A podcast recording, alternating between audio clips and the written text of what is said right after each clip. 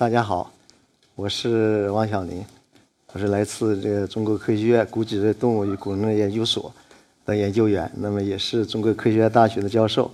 我应该算一个古生物学家，但是也是半个那个地质学家。为什么是半个地质学家呢？后面我会给大家讲到。呃，事实上呢，我呃很不好意思，一喜几年前就找到我们来讲一讲，但是呢，由于当时种种原因。啊，一直呢这个事情就没有做下去，是我的原因，耽误了三四年。那么今天呢，呃，就到这儿来，我想呢，呃那也有好处。我因为我们最近呢，在在新疆，在哈密戈壁呢，发现一个消失的伊甸园，一种呢天上飞的，我们发现这么一个非常漂亮的一个动物群，那么成千上万的这个标本。所以说今天呢，我们来解读一下它，来看一看。那么我们。呃，可以看看这是一个什么东西？是一个翼龙吗？啊，其实不是，它是个长得像翼龙的一个雅丹地貌。你看前边嘴，后面一个头饰，是吧？像个展翅欲飞的样子。啊，我们的所有的化石呢，就就在这个大戈壁上，啊，虫草不生大戈壁上。下面呢，我们来几张这个照片，来让大家来找找，能不能找到化石？能看见吗？对吧？这个我想很好找的。对吧？我手指头指的就是，啊，指的就是，对吧？下面这是一个恐龙，大的恐龙就腿上的骨头，这是翼龙，翼龙很小，啊，骨头很细的。那么看看第二个，这一个能看出来吗？难度稍微大一点，这，其实我手指的也是的。那你看看，它这样的，其实这是一个很大的东西，这是一个四节呃四节还五节脊椎，啊，一个颈椎，它呢有三四米长，这是很大型的一个恐龙。但这个恐龙呢，其实已经消失了，分化作用已经已经不多了。那么接着往后看，那么这样能看出来吗？啊，难度越来越大了，大家看不出来了，大家只能看到一些地层，对吧？一些沉积层，啊，中间呢有一些有一些和其他不一样的这个层位。事实上呢，我们也可以看到，在这里头这一层白色的这些好很多，这里面也很多，哎，它就是这样的。接着往后看，这个难度是不是更大了？我们看见吗？啊，难度更大了。事实上也是有的，所以我们在野外的话，一定要眼睛睁大一点，仔细的看，在这个地方，啊，这个地方，这是个很大的恐龙的骨头，只不过露了一个断面。啊，事实上呢，不光是呃你们看不见，看见了，你就是一个古生物学家了，或者是个地质学家了。如果看不见，也别难受。刚开始的时候，我们也看不见。啊，这要讲一个故事，就是我的学生啊，我的学生呢，当时我们在呃戈壁滩上找找化石的时候呢。那地上那就是化石，哎，他就找不着啊！我就给他画了一个几平米的圈，在这儿找还是找不着。那为什么找不着呢？他的想想象当中那就是恐龙啊，大骨头啊，完整的。最后告诉他就什么东西呢？就是一个小小的乌龟的碎片。哎，哦，这是化石。所以呢，他把它捡起来，哎，一拼都能拼起来。所以多大的标本，多大的恐龙，多大的翼龙，在这个戈壁滩上一分化，最后全是破碎的。所以说，我们要睁大眼睛。也也进来找。事实上，今天我也来了三个学生，我是没说你们，你们还是不错的，啊，表现不错的。我是说说以前的学生。那么我们再接着往后看，这是我们在哈密这个戈壁里边最早见到的一批翼龙的化石。这是我记得很清楚，啊，是应该是零六年的五月十四号，我们进了这个大戈壁以后呢，哎，我们一看呢，地面上有这些骨头，大家能看出是骨头吗？啊，其实就是这个木头棍子一样的啊，几块骨头。但事实上啊，在这个岩层里边，在这里头发白的这些东西，啊，这些东西啊都是骨头。所以我们一看到这个东西，一看到这样现象了，我们就知道我们这个后半生就要在这样工作了，因为它呢确实太多太多了。其实呢，做古生物学研究呢，第一步就是野外考察，就在野外边找去。啊，说很多人就问我们说，你们怎么知道那个地方就有标本啊？那个地方化石那么多，而且是完整的、不完整的，你怎么知道？其实我们也不知道。啊，我们就要靠两条腿来跑，啊，没有跑，你不到野外跑，你也找不到的。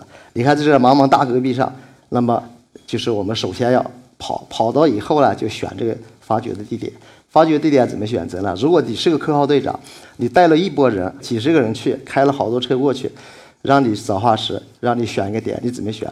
比如说有一个地方，我们看到了几块骨头，啊，有四五块骨头在那；有个地方呢，可能有十几块骨头，那么我只能挖掘一个点。那怎么办呢？你选哪个点呢？选十几块骨头的呢，还选四五块骨头的？大家想一想。哎，但事实上呢，具体问题具体分析，对吧？具体问题具体分析，就是说呢，呃，这些和环境有关系。如果说这个化石呢，在里边是散的，乱七八糟在里边散的，那么我们要找越多越好，露在外边越多越好，啊，这样的话代表它比较丰富。如果是里边是完整的，那么露出来的越少越好。因为露的多了，等于是分化掉了。哎，露的少了呢，当然里边有可能有可能全在里边。那么另一个可能性呢，就已经分化的剩那么一点点了。啊，所以这是首先一个选点。选了点以后呢，那么你就要一科学的采集。是在野外科学的采集呢，其实呢不能暴露太多的骨骼。如果骨骼暴露的越多，它就是破坏越严重。采回来以后，我们在实验室的专业的技术人员一点点修理。啊，修理是我们科呃古松研究一个非常重要的一个环节，啊，非常重要的一个环节。进行修理以后呢，那么科学家才进行研究。那么研究的同时呢，我们要对它进行复原，就跟这个岩层进行环环境的复原，然后在博物馆进行展览。那博物馆展览的时候，当然有几种形式了，形式很多了。一个就刚才我讲的，可能要把这骨架要立起来，啊，这研究生啊或者孩子们看到的，那博物馆是立起来一个骨架，一个恐龙啊，很很好。但事实上没几块骨头，大部分呢都是做的模型。但另外一种呢，就是我们要把原始的东西修出来，来展览下来。这样的话，可能提供那些原始埋藏的信息更多一点。那我们现在选的这个点呢，事实上你看的话，就在地表，就在地面。我们选了点以后，要进行科学的发掘。那么现在呢，我们可以看到这里边呢，其实我们是这个三脚架，就是我们要对翼龙进行发掘的话，因为因为它要发掘非常大的、非常大的块。大家知道为什么要找大块，不找一个小块呢？大家知道吗？那么刚才讲到了，就野外发掘不能露很多骨头，不能露很多骨头的情况下，你要把大的岩石拉回去，啊，因为为什么呢？因为这个地方呢，现在我们观察了都是散的，而且呢，翼龙呢为了飞行的需要，骨头细细长长，细细长长，如果你踩到小了，那么就很不完整了，就一块骨头你不可能完整。这是我们要采最大的，所以当时采的时候非常困难，我们要打石膏打包，然后呢用这个三角铰链，这两三栋的标本，我们要把它拉起来，然后车开进去，然后放到车上再拉回来，这工作呢是非常非常辛苦的。那么事实上呢，后来呢，我们也改进了一些。那么我们为什么外面包层塑料布呢？在这个戈壁滩，在这种环境里面的这些标本，包括岩石啊，都有很多的碱、盐碱的东西。如果受潮以后呢，它就反碱，反碱以后表面呢，就像癌症似的、癌细胞似的，一点点往里面侵蚀。但现在我们看到这两个标本，这是当时在我们野外看到一个蛋，到后来呢，你看，哎，很快就这样的了啊，一受潮这样的了。刚开始我们不知道，都是石膏直接打包，后来发现呢。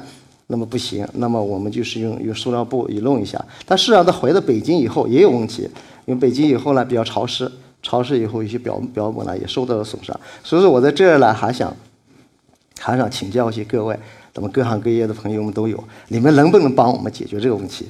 或者是你们打听打听啊，搞学化学的呀，学其他的啊，如果能够帮我们解决这个问题，那么我们这化石保保存这方面就会有非常大的进步。那么这是世界上第一个翼龙化石。事实上，翼龙呢，就是发现比恐龙还要早啊。翼龙在一呃一七八四年就是第一个描述的，描述了这个标本。这个标本呢，来自于德国，德国的这个侏罗纪，呃呃苏罗霍芬这个地方。那么这个标本发现以后呢，那么有个意大利科学家呢，就科林尼，对他进行了一些研究，就是这个人研究以后，但是他并不知道什么东西，文章发表了，他不知这是什么东西。啊，究竟是个是什么动物？它的分类都搞不清楚。因为什么？它有像翅膀一样的东西，啊，很奇怪，大的嘴、头骨很奇怪的，而且前肢呢，啊，四肢都很奇怪，他搞不清楚。但是很有意思，这是个居维叶，大家都知道，法国的解剖学家，其实他也是古生物学家。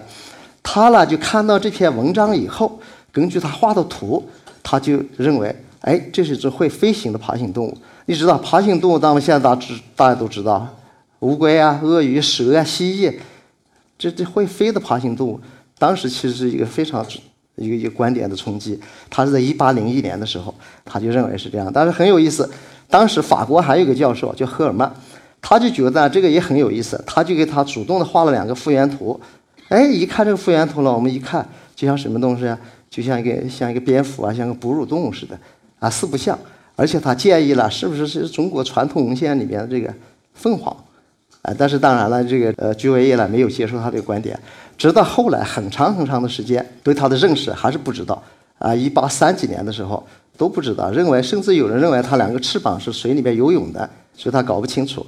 但事实上呢，我们看到当时的地球，我们今天讲的这个一两千万年前的事情，啊，其实在在中生代这个时期呢，是爬行动物的时代。你看整个地球上，陆地上全是也是恐龙的时代，天上呢有飞的翼龙，啊，陆地上是恐龙，啊，水里边呢还有各种各样的爬行动物，水生的爬行动物。所以这么一个庞大的一个群体，但后来呢，它就是在六千五百万年的时候就灭绝了。那么现在我们的地球呢，啊，全是人了，全是哺乳动物了。天上有鸟，那水里边也有一些鱼啊，也有一些这个这个其他的大型的哺乳动物。但是恐龙的灭绝，啊，这些是不是给我们一些启示呢？是我们的环境还是要保护好？那么你看看，很多人呢不知道，对恐龙很熟悉，对翼龙并不知道。啊，有些人甚至说翼龙是会飞的恐龙。啊，其实它两个呢还真是不一样的啊。翼龙不等于恐龙，其实呢它是这它俩但是关系很近的，呃，可以用表兄弟吧这么来说。它两个就在两亿两两千万年左右的时候在地球上出现，出现以后呢，一个就在天上飞，一个在地上行走。它俩呢在环境上没有太大的冲突，所以它非常和平的就生存了一亿六千万年。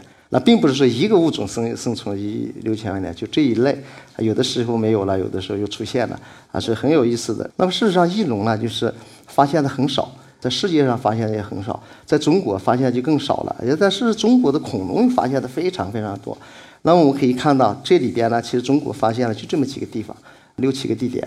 那么主要的还是在这个白垩纪的早期，早白垩世。那么我们当时在辽宁呢，这个辽宁的周边呢，发现了很多。但其他的一些地点呢，要么都是一两个个体，要么一个两个，标本很少。那么后来呢，我们在这个地方，这个地方就发现了大量大量的。为什么翼龙发现的少呢？就是由于它特殊的一些骨骼结构啊，就是细细长长。它为了飞行的需要，为了减轻重量啊，头骨的薄片也比较薄，而且呢，骨骼也比较细，中间还是空的。你要它这样的这样的骨头要保存起来。非常非常的困难，所以呢，必须在特殊的情况下，什么样的特殊情况呢？这也是刚才我们看的那个地点的戈壁滩上，你看我现在红矿里边全是露在外面露头。如果说我们要选择发掘地点，是不是得选这一个？哎，就得选这个。你看这些，就一两个平方米的范围之内，有几十块骨头，就是它里面密密麻麻、密密麻麻非常多。而这个呢，明显的你可以看到，它和比上上下的岩层是有点区别的。它一看就乱七八糟的，大大小小混杂在一起，这就代表着高能的环境，高能的一个事件的呈现，就是个突发性的事件，事件非正常的。所以，那么什么样的非正常呢？那么非正常的东西很多啊，火山爆发呀、地震啊、泥石流啊，或者风暴啊，什么原因导致它死亡的呢？那么我们就要和环境联系在一起。事实上，通过我们野外的观察呢，这个地方就是一个湖泊的风暴。呃，我们做古生物研究的。啊，最喜欢这种这种事件了，这是非正常的。当然现在呢，什么地震啊、火山呀，对吧？呃，这是泥石流啊，对人啊、对动物的影响很大，大家都不喜欢。但是我们最喜欢了，为什么呢？它能保存大量的标本、大量的化石。去新疆是个非常美的地方，你只要一去，你就不想回来了。我们在这个地方呢，从零六年开始。整整做了十几年的工作，连续每年要去两个多月，在那戈壁滩上没没有人烟的地方，而又没有通信的信号，我们去了。你看我们非常辛苦，但是我们发现以后呢，还是非常高兴的。啊，大家呢其实都是非常灿烂的笑容，就发现了乐趣。事实上我们辛苦在哪儿呢？早上呢就是北京时间出发，等晚上新疆时间回来。当时的路都不好走，所以我们去的话基本上要走要走三个半小时才能进去，三个半小时出来，七个小时。那么我们在戈壁滩上就感觉呢，时间过得特别特别的快。事实上呢，我们的发现呢，从零六年、零七年就有很重要的发现，但是我们为什么一直没有没有进行这些文章的发表啊，或者成果的发表呢？就是为了保护它啊，因为大大家都知道，新疆呢有个特殊的情况，就是戈壁滩很多大量的玛瑙啊、风棱石啊，一些一些风吹的一些漂亮的漂亮的石头，所以很多这个我们新疆的朋友呢，啊都要去捡石头去。如果这个地点知道了。他并不是有意的，他可能好奇，他就抠抠抠，不就破坏掉了吗？而且这个遗址保护呢非常重要，所以我们直到一四年呢和地方政府合作，我们感觉保护上可以保护了，那么我们才把这个文章发表了。啊，这一个呢其实是我们做了一个复原图，发表在这个现代生物学。那么这是一个标本，我们看到这个标本里边呢，大家能看到什么东西吗？乱七八糟骨头很多是吧？啊，这是一个。第二一个，你看骨头都是散的，但是所有的骨头都是完整的。细细长长完整的，呃，这个地方其实还有，这是个头骨，啊，这是一个头骨，这是个头骨，上面还有牙齿，啊，所以它提供了我们很多线索。就这是一个我们当时做的，就是呃发现了什么呢？你看，这是一只头骨的类型，头骨又大又长，头饰又大又长，就像就往前扑的。而且另外一种头饰呢，很小很小。所以当然我们做了一个这么一个简单这个图，就代表头饰。大家想一想，这头饰大小的变化是什么原因啊？那么现在头饰的变化，人鸟里面，那那鸡呀，公鸡的它大呀，好看呀，母鸡的小啊，它为什么呀？我吸引你啊，吸引你，我们俩搞对象啊，然后为了繁衍后代，对不对？所以生物的进化一个驱动力，生物进化为什么它能繁衍下去啊？就是由于这个繁殖能力强。所以说，我们的发现呢，也是因为我们做骨松研究呢，你要了解骨骼的这，从骨骼上了解它是男的女的，是爸爸妈妈，很困难的。哎，但是我们哈密呢，就提供了这么一个机会。我们这是四十几个个体来来做的，就发现了从小到大了，基本上这个这两种头饰都有。所以说呢，我们就有一个有一个成果，就是什么呢？就是这个。头饰的变化呢，就代表它的雌雄的这个个体的变化。事实上，翼龙有好多各种各样的头饰，你看它各种各样的头饰。那么这个头饰更大了，你看这巴西发现的，你看这么大的头饰，它这个头饰干什么用的呢？那么第一是性别展示，第二一个是干什么的呢？它在飞行时候的那个那个平衡，而且在水里边捕食的时候，它是为了为了准确性。那我脑袋上啥也没有，我往下飞的时候脑袋来回摆，我能抓住鱼吗？抓不住。所以它为了头上，为了为了准确性，啊，这一种巴西的这个呢，还有一种功能，它干什么的呢？它是那个像我们的暖气片似的散热的。翼龙现在认为呢，它是一个温血的动物，热血的动物。它为了为了保持恒定的体温，它就会呢有一些有些散热的地方。其实，在一些标本上发现一些沟和槽状的痕迹，就像我们暖气片一模一样的，啊，就散热的。所以说，我们刚才的发现呢，也就说明有些翼龙的头饰呢。它很多同一个类群的或者同一个属种的头饰都有，但头饰大小上差别。但如果没有头饰和有头饰，那可是不同类类型的啊！你头上长那个长那个长那个东西，我头上没长东西，那完全是不一样的啊！两种东西啊，头饰都有东西，但是大小不一样。我是男的，你是女的，还是这样的。这个标本呢，大家一看。啊，觉得好像是不是挺大的？其实很小的。上边呢，你看有很多很多东西，两个头骨，这是一个头骨，你看牙齿都有。啊，这是一个头骨，这个头骨虽然没了，就留下牙齿分化掉了。当时我们最早发现的时候，就这么一点点，啊，一点点。但是我们修出来以后呢，它有什么东西？这肱骨这个地方有很多很多肱骨，很多很多，有六七个。然后呢，还有一个蛋，你看这个蛋，啊，这个蛋我们刚开始修出来以后，并没认出来。呃，是是很奇怪的，是你们没认出来是正常的呀。我们修理出来，我们都认不出来，就还是干这个玩意儿的，他都认不出来。所以是没关系的。如果是你们稍微关注一下，你很快就会成为一个一个古松学家了，啊，这是我们发现的。现在我们把这个呢叫世界上第一个三维立体蛋。为什么三维立体呢？你一看它就是一个和我们蛋一样的，对吧？但是以前呢地层里面有挤压，它都是它都是压扁的，啊，这是三维立体的。那么我们对这个标本进行了一些研究，你看研究以后呢，你看，首先咱们第一眼看它是软的，对吧？塌下去了，软的。再仔细看呢，表面上有一些脆性的裂纹，就是它还有硬的，还有硬的。哎，所以我们进行了一些对比啊，就这个蛋呢是个锦蛇的蛋，就现代的好多蛇的蛋都是软的，所以说我们对比呢是一模一样的。因为翼龙也是爬行动物，蛇也是爬行动物。后来我们对它呢呃这个表面进行一些纹饰的一些研究，显微结构的研究，然后。蛋壳进行研究，还发现了表面还有一些气孔，啊，这些气孔呢，就是里边和外面交流的，就证明它必须在一些，呃，在水里边，想在水边上生存。那么呢，它而且这个为什么软的呢？就里边的鞘膜软的地方呢比较厚，外边的钙质层呢比较薄一点而已。那么说到这呢，我们就讲到世界上第一个胚胎，这也是我们零四年，在我和我们一个同事周正和院士，我们在 Nature 发表的。但是世界第一个，它是压扁的。从这个标本我们来看呢，它完全成熟了，就是牙齿呀、它的生呃骨骼啊、翼翼膜啊、毛都有了。所以说，我们认为它是个早熟性的一个一个一个胚胎。就是它出生以后呢，就可以走。这里边呢，就涉及一个早熟和晚熟的问题。比如说鸡鸟鸟出生的时候，鸡、鸭、鹅这些这些不会飞的原始里面的鸟出来的孩子呢，它都长毛的，睁开眼睛自己跑，自己吃东西。但是对一些进步的一点鸟呢，比如说喜鹊呀或者燕子，啊，它孩子出来以后还得父母照顾，抓虫子吃，身上不长毛啊，这早熟和晚熟的。所以从翼龙来讲的话，就完全是从这个来看，完全是早熟的。但后来我们又发现另外一个标本，是我的我们一个同行发现的。那么这个地方有一个蛋和一个标本在一起。那么后来很有意思，我们发现它的反面，我们发现了除了除了另外一个蛋，它屁股后面这个蛋之外呢，哎，它肚子里面还有一个蛋。哎，这两个蛋，这个两蛋两个蛋就很有意思了，就说明呢，这只翼龙和现在的爬行动物一样，它双输卵管的，就和鳄鱼一样，鳄鱼一次它下两个蛋，有过去恐龙也是下两个蛋的，但是鸟呢已经是退化了，变成一个蛋啊，一个单输卵管的了，它一次下一个蛋，所以说呢，这个翼龙呢，我们这个地方就搞清楚了。当然讲讲鳄鱼了，我们和这个。呃，三亚一个临水的鳄鱼养殖场合作，这个鳄鱼其实和鸟的关系很近，和恐龙和翼龙关系那就更近了。所以说呢，我们要将筋弄骨，将骨弄筋，进行一些一些对比，看看这两个棍子是干啥呢？啊，我们采一些这个死的这个鳄鱼呢，埋在地上，过了几年，我们把它骨头取出来，就在就在那湖边上，那里边全是啊，全是鳄鱼，你不挡的不把我们咬了吗？不把我们吃了吗？啊，所以要挡一下。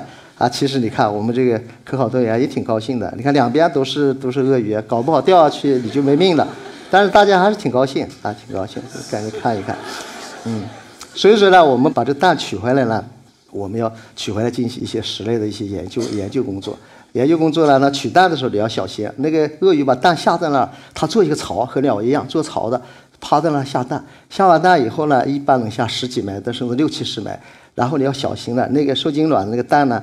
你不能不能动的，你一点不能动的，动了就不行了。所以这小孩子呢，呃，这个蛋就是一般七八岁的时候性成熟就开始下蛋了。但小的蛋呢小一点，但大的妈妈了蛋大一点。我们想知道这大小究竟孩子多大呀？所以这我两个学生的这个测量啊测量啊，其实变化不大。大的呢就是大蛋了二十六七公分，二十七八；小蛋了二十四五，其实差不了几公分，但是胖瘦有点差别。啊，不一样的。事实上呢，这个蛋要出壳的时候呢，它这这它是七十多天就出壳了。出壳以后呢，比较强壮的呢，它就把蛋顶顶出来了。它小的呢，那弱一点顶不出来，顶不出来怎么办呢？哎你在里边在里边叫，你知道它怎么叫吗？哎，像鸟叫似的，咕咕咕咕咕咕，哎，这种叫法是我们把它打破，就把它拿出来了。但事实上呢，这孵化的时候能控制它的温度，温度控制它的性别。爬行动物是这样的。它如果我记得没错的话，三十一点五度的时候，它就是什么呢？它就雌雄差不多的。温度高了，比如三十三十二度，它是雄性的；三十一度，它雌性多一点。所以说呢，正因为这种原因，就有一种观点认为呢，恐龙的灭绝和这个有关系的。就当时地球温度一变化，升高一两度，那孵化出来全是男的呀，那对吧？没有女的，它也不能繁殖，不繁殖它不灭绝了吗？当然，这是其中的一个观点了。事实上呢，我们这是第二篇文章，就是最近的这这个在 Science 上发的，当然影响很大了。这个也有一些评论，但是我们就发现一些很多胚胎了。但是这是一个标本啊，这是一个标本，密密麻麻全是好多蛋，有两百多个蛋，还有一些头骨啊，还有头后骨骼啊，里边还有胚胎，三维的胚胎。为什么讲三维胚胎呢？我提供给我们的信息是更多的啊。这这是其中的一个胚胎，我们可以看到这些有些骨头、头骨。呃，现在这种胚胎呢，三维的胚胎和我们以前第一个提供的信息一样吗？就是它出来以后就会走路，就会飞翔，就会吃东西吗？哎，都不见得。所以说我们发现了它没有牙齿，而且我们知道这个标本呢马上就要孵化出来了，但是没有牙齿，所以说我们认为呢，它出来以后还不会，不会那个主动的觅食，可能还要父母啊照顾一段时间，这是一种观点。另外一个呢，我们从这个标本来看呢，其实这个肩胛骨，肩胛骨突这个地方，啊，肩胛骨这个地方。它还没发育，它这个肩胛骨突是干什么的呢？它是负责负责这个抬升飞行、抬升翅膀的这个这这个肌肉的大圆肌这个肌肉的。它没发育的话，它就就就飞不起来。这是我们做了个 CT 扫描啊，CT 扫描就这样一个骨骼，就发现呢，它里边很有意思。它的什么呢？它这个这块骨头不发育，这什么骨头啊？这肱骨，肱骨不发育，但它的股骨、股骨头什么都有了啊，股骨头都有了。就它前肢呢。发育不完整，后肢呢已经发育的非常完整了，就是因为它出生以后可能只能只能走，不能飞。那让，我们做了一些骨组织学的工作，把骨骼切片，看它多大岁数。现在看这个恐龙啊、翼龙多大岁数，哎，就是要切切片研究，就发现了它这个骨头啊，从胚胎啊到这个呃成年的，这些好多这些骨头的组织结构呢，都是都是长得速度非常快的，而且这个从这个亚成年到成年了，就发现了。他已经是性成熟了，他只两岁的时候死的啊，就是说长得非常非常快。今天一个一个这个我们的遗传学家讲到啊，是长得快就是这寿命短嘛，好像我好像这样的。那么我们和赵传合作做了一个做了个复原图啊，你看后背景是个大的湖，前面呢，你看妈妈还在照顾他呢。那事实上，这个当时这个复原图呢，我们对这个也做了好多次的改动。刚开始是这这个山比较大，离得近，但事实上呢，这么大的量，现在我们发现的量大到什么程度了？量呢就是六七十个平方公里的这么大的面积，这么大的面积呢，一平方米至少一个，它多少个量级呢？六七千万个，啊，就是至少这么多。是多大的湖呢？提供它这么大的食物量，而且翼龙为了飞行的需要，它需要很高的热量，很高的这个能量，所以鱼呢能给它提供非常好的食物来源。所以说呢，我们现在你看画的这张图呢，就是就是你可以看到，这大风暴直接要要来了，要来了，所有的翼龙啊，地上的、天上的、湖里的都卷在一起，快速的埋藏。为什么它是散的？就是这个撕裂了。为什么它骨头保存的还那么好，带着皮肉埋藏的？然后呢，它是吃鱼，其实有证据的。这是我们发现辽西发现的鬼龙，它你看它有这个粪便里面鱼的骨头。事实上这个很有意思，这个呢就是和巴西这个玩具翼龙也是一样，它一个头饰非常非常像。而这个巴西的这个标本呢叫玩具翼龙，而且它你看它的下颌上插了个什么呀？插了个树杈子，啊对吧？它可能在飞行过程当中以为在水面上漂了一条鱼，它扑下去抓去，结果好，把鱼没抓住啊，把自己的命搭上了。啊，一个插到这了，插到这自己把自己害死了。这就是我们为什么和巴西合作这么长时间。其实我们的辽宁的一些化石，我们中国的一些化石和遥远的南美、巴西非常像。呃，我们巴西呢，从零三年、零四年合作，一直到现在，做了很多很多很好的工作。啊，其实这个动物群里边呢，还有什么东西？它不光不光是恐龙和翼龙，哎，它有很多的恐龙脚印，还有一些乌龟。而且这个动物群更奇怪在了啊，恐龙的数量很多。种类很多的，但是翼龙呢，六七千万个，但是就一个属一个种，啊，从小的，呃，成年的、亚成年的，大到小的，哎，它的蛋、它的胚胎，这不伊甸园吗？它繁衍、繁衍的这么好的一个地方，所以说它是非常非常非常多的、非常奇特的一个东西。那么事实上呢，这么多年呢，我刚才前面讲到，啊，我是一个古松学家，也是半个地质学家，啊，为什么半个地质学家呢？其实我干过啥呢？你们女孩子都喜欢的。找过钻石，对吧？找过黄金，对吧？还找过石油，还找过其他矿，啊，最后呢就全找骨头了，啊，但是骨头也是好东西啊，啊，这几年了，其实一个人一辈子做不了几件事情的。我们最近这几年二十多年来呢，我们在辽宁，啊，做了很多工工作，发现了世界上最最著名的二十世世纪最著名的热河生物群，带毛的恐龙鸟啊，涉及鸟的起源演化，啊，非常非常重要的工作。后来我从零八年开始在莱阳这个地方工作，莱阳是中国中国人最早发现一个地点，我们挖了年年挖，每年三个多月。当然我希望你们有机会去，现在都有动车有高铁，非常方便。哎，你们自己可以去，孩子们也可以去。当然我们做的一个工作呢，就是帮他们建了一个国家地质公园，叫白，我就叫它白垩纪公园。那侏罗纪公园多有名啊，你凭凭什么叫一个恐龙的话，恐龙公园很多，中国也很多，你叫个白垩纪公园，世界上没有第二个。哎，它现在叫白垩纪公园、地质公园，又建了个博物馆，又建了两个遗址馆。每年我们进行发掘的时候，大量的小朋友去去找化石去。刚开始去他也找不着啊，待个几天都能找到。而且你挖的牙齿、挖的骨头、碎骨头啊，你都可以拿走。哎，那那是多少万年前的？那是七千万年前的。哎，我们今天讲的是一亿两千万年前的。哎，做了大量的这个科普工作。其实呢，我就是一个愿望，有个心愿。就什么呢？就是把你做工作的地方这些遗址呢，都给它呃研究好，都给它保护好，都给它利用好。然后呢，建国家公园也好，世界公园也好，遗址博物馆也好，就是呢，让让把这个好的东西留下来，啊，留给子孙后代，造福地方的老百姓。我们现在呢和哈密的合作非常非常好，我们就希望呢是这个地方风景非常的优美，各种各样的雅丹，各种各样的这种这种化石那么密集，那么丰富。那我们希望呢，就建一个国家的翼龙翼龙公园，然后呢，翼龙博物馆，最后呢，让大家都喜欢都去，谢谢大家。